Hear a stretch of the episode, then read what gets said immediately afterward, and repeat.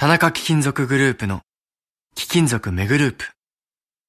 今日自動車の部品やスマートフォンの素材として使われている貴金属がいつか金の地金になったりさらに将来指輪やネックレスなどの貴金属ジュエリーになったりする。私たちの仕事は貴金属をいろんな形に変えながら誰かの夢や喜びを未来へと何度でも再生すること。地球を続くにする貴金属。田中貴金属グループ。905 TBS ラジオポッドキャスティングをお聞きの皆さんこんにちは。安住紳一郎の日曜天国アシスタントプロデューサーの大中マリアです。日天のポッドキャスティング。今日は446回目です。日曜朝10時からの本放送と合わせてぜひお楽しみください。それでは5月1日放送分安住紳一郎の日曜天国メッセージコーナーをお聞きください。さて今日のメッセージテーマはこちらです。失敗した話。海老名市の美智子さん女性の方ありがとうございます。ありがとうございます。失敗した話。家をリフォームしている際古くなったベランダを外そうと思った父はベランダに乗ったままネジを緩めていたらベランダとともに父が共に落ちました。肋骨にひびが入りました。89歳でした。今年94になります。コントみたいですねベランダを外そうと思って、ねベランダに乗ったままネジを外したらベランダごと落ちたっていう。そんなことある？すね。すごいですね。はい。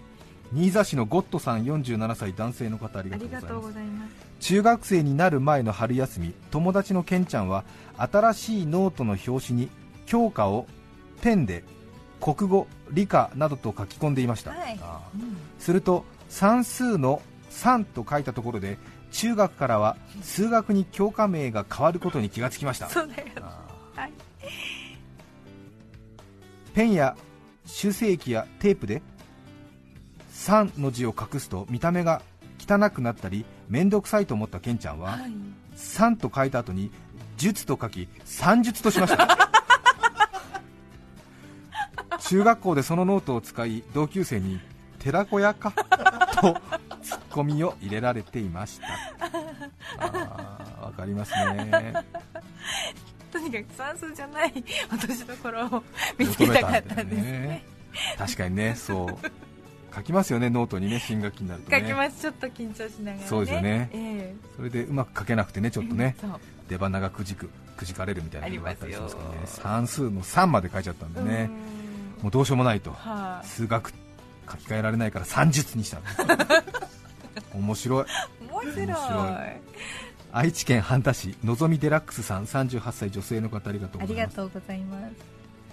失敗した話、私はその日の夜父を飲み会の場所まで送る約束をしていたのですがその少し前に些細なことで喧嘩をし険悪な雰囲気のまま送っていくことになりました、私は家の前で車にエンジンをかけて待っていて父が出てきて後ろのドアが開きそして閉まる音がしたので出発したのですが喧嘩をしているので全く会話がなく5分ぐらい走ってからどこで降ろせばいいのと聞いたのですが返事がありません。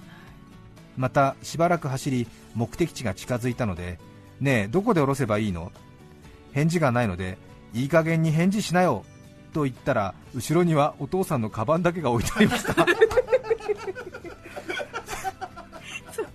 父はカバンを後ろに置いてから助手席に乗ろうとドアを閉めたらしいのですが私が出発してしまったらしいのです。家に戻ったら携帯電話も家の鍵もカバンに入れたままどうしようもなくなっていた父が呆然と同じ場所で立っていたんですよ。待ってた。あるある。あるねこれね。ありそう。ね。あの後ろにば、うん、そうね。乗せるもの荷物だけ。そうね、はい。でもちょっとコミュニケーション取るのがもう怒ってるから嫌だから。ね、とりあえずお父さんはカバンを後ろに乗せて助手席に乗ろうと思ったのに開いてバタンって閉めた瞬間ブーンって出ちゃったんだよね。どこで降ろせばいいの？どこで降ろせばいいの？っつって返事ないから。なんだよなんつってとりあえず街中まで行くかみたいな。ねえっつったらいない 気持ちわかりますねわかります。ありそうちょうど連休なので車でお出かけの方多いと思いますけども、ええ。以前私いつお便りいただいた方でサービスエリアで全く違う奥さんを乗せてスタートしたっていう方いらっしゃいましたから気をつけてくださいね。ありましたね。結構ね似たようなあのなんていうんですか？車種で、ね、ね色が一緒でうん。多分止めた位置も正確に覚えてないなんとなくこの辺だということでそして手元にね2つぐらいこう飲み物とか持ってますと意外に運転手の自分の旦那の顔とか確認せず乗り込んで 視野狭くなってますからね、ええ。それでなんか普段からそんなにねうん。こう優しい声をかけないご夫婦が偶然その辺にいた場合ね 乗って「はい」とか言うと旦那は旦那の方で「はい」みたいな。で出るわけじゃない。そしたらお互いがお互いが確認して。なくてそしてねあの合流本線に合流するぐらいであのはあ？みたいなどどちら様ですか？びっくりする。びっくりしまびすよね。っくりしますね。あ？車線変更しようとして。車線変更しようとして？横見たら。横見たらあれ？みたいな。知らない人！と思いますもんね。本当に。気をつけてくださいね練馬区のおますますやさん35歳男性の方ありがとうございます。男性の方ですね、おつまみに叩ききゅうりを作ろうと思い珍しくキッチンに立ちました。35歳男性。普段料理をしないものでインターネットでレシピを見ながら作っているときゅうりを綿棒でよく叩くとありました。はい。私は綿棒と聞いたので救急箱から綿棒を数本取り出し洗ったきゅうりを指示通りに叩きましたこの工程に何の意味があるのだろうと少し疑問に思いましたが表面の水分を繊細に取るのかな？と思いながらしばらくポクポクと叩いていました。結果出来上がった叩ききゅうりを食卓に出すと家族に「これは?」と聞かれました。そこで初めて綿棒がうどんやそばの麺を伸ばすあの綿棒だと知り脱脂麺の綿棒を両手につまみきゅうりをリズミカルに叩いていた自分を思い出し何とも情けなくなりました。表面を優しく撫で水分を少し取ったただのきゅうり。味は悪くなかったです。素晴らしい。これはね40年ぐらいこの話でいけますよ。おますますやさん。いけます。これはいいです。柏市のホワイトフェイスさん47歳女性の方。ありがとうございます。先週のハトレースの予想を息子の担任青柳先生に送ってしまいました。携帯電話から送ろうとしたのですが電話帳をグループ分けしていないのであ安住の一つ前の青柳先生にハトレース142 と送ってしまいました。今年役員を引き受けたのにまだ4月なのに二度と変なメールは送らないと誓うゴールデンウィークです。47歳の方。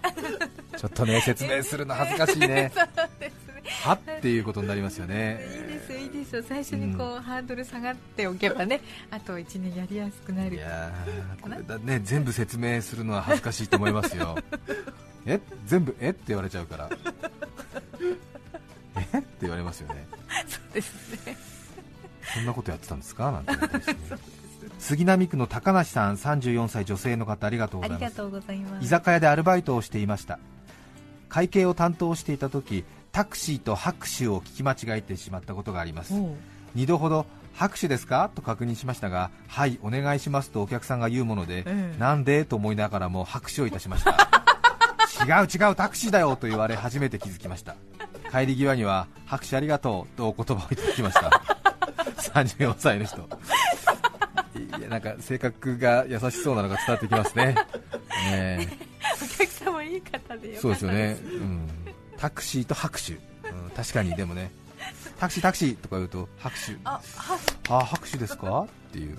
こうなんで？と思いながらも拍手したんですね。朝霞市のイズミルさん女性の方ありがとうございます。ありがとうございます。失敗した話。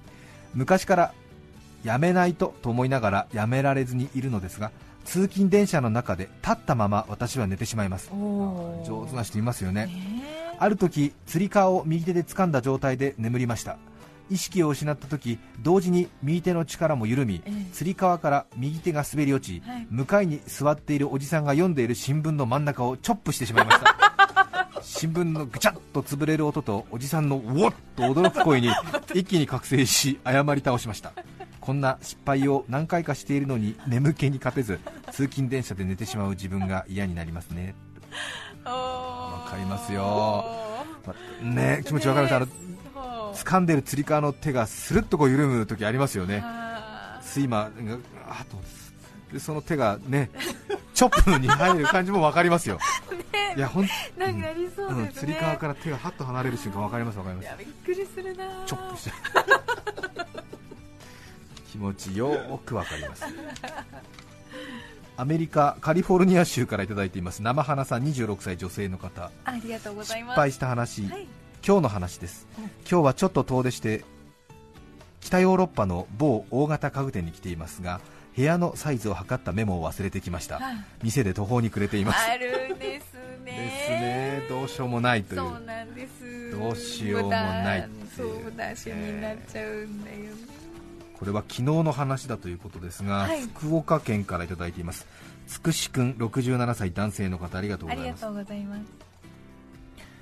す。さて昨日家内と有田焼陶器市に行きました。あ毎年有田に行っています。えーいいですね。佐賀県ですか？有田市ね。すごい賑わいますよねゴールデンウィーク。混雑する前に行こうねと早朝に車で出発。陶器市では毎年壺を買うのを楽しみにしております。え値札が3万1000円の壺を2万5000円なんと6000円値切り交渉に成功。もうルンルン気分でいろんな器を買いまくったものですから車に積むのも大変でした。一番高い壺を車の天井に置き茶碗やらお皿などを車内に入れルンルン鼻歌を口ずさみながら出発しました。すると当然ガシャンと音が。不吉な思いで車を止めるとなんとあの値切りに成功した壺が割れています。駐車場で最後に車内に積む予定の壺を車の天井に置いたまま車を動かしたのです。苦労して値切ったうんあの壺どうでしょう。帰りの車中は最悪です。家内は明らかに怒っていて福岡まで一言も喋りませんでした。家内は今朝も大変よそよそしい。私と目を合わせません。とほほっとですね。それはちょっとまあ怒られるでしょうね。ちょっと置いたつもりがね。そうですよね。わかりますよ。うん。ちょっとね荷物置いとねちょっと一旦なんて言ってうん。乗用車の天井に荷物を置いて比較的一番大事なものを置きがちなんですよね。そしてううん積んだ積んだなんて言って閉めて動いてああっていう感じになりますもんね。わね。かりますよ、はい。うちの父親もあの北国で育ったもんですから手袋をなんか一度外してそしてなんか荷物を整理するときに手袋を乗用車の天井に置く癖があって2回くらいやってましたね、それも車を動かしてね40分後ぐらいに声出すんですよね、あ どうしたの父？なんて言うとね手袋なんて言うんですね。やっぱり乗っかってないですよねもうね。戻ってみたりしてね。奈良県生駒市チョモランマの山彦さん37歳女性の方ありがあとうございます。りがとうございます。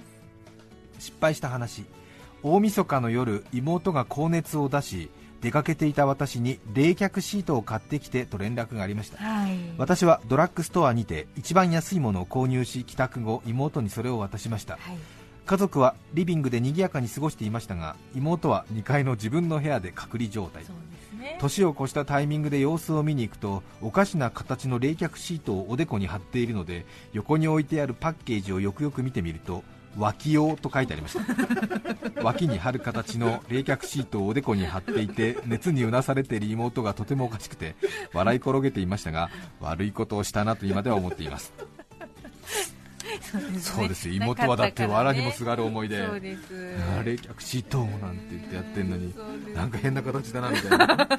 ちょっと L 字型みたいなさのかな。でしょうね。ねえ。そう脇冷やすのね大事だからそういうのあるんですね。ね脇用のねちょっとね今度見てみましょう。そうですね。これをおでこに貼ってたのかっていうね。そこでねまた、うん。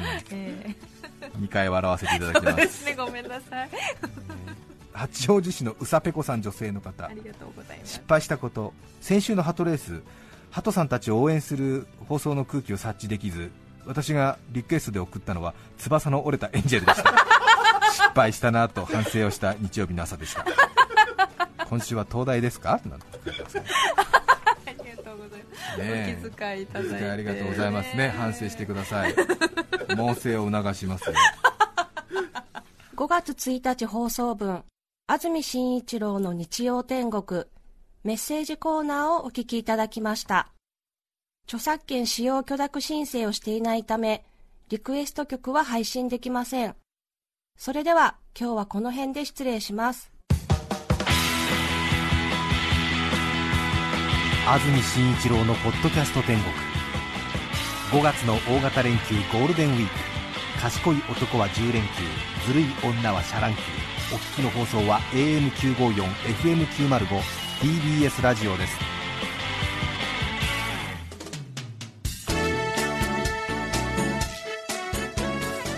さて、来週5月8日の安住紳一郎の日曜天国、メッセージテーマは、乗り物の話。ゲストは、シンガーソングライター、朝倉さやさんです。それでは、来週も日曜朝10時、TBS ラジオでお会いしましょう。さようなら。安住紳一郎の「ポッドキャスト天国」これはあくまで試供品皆まで語れぬポッドキャスト。ぜひ本放送を聞きなされ。TBS ラジオ954 905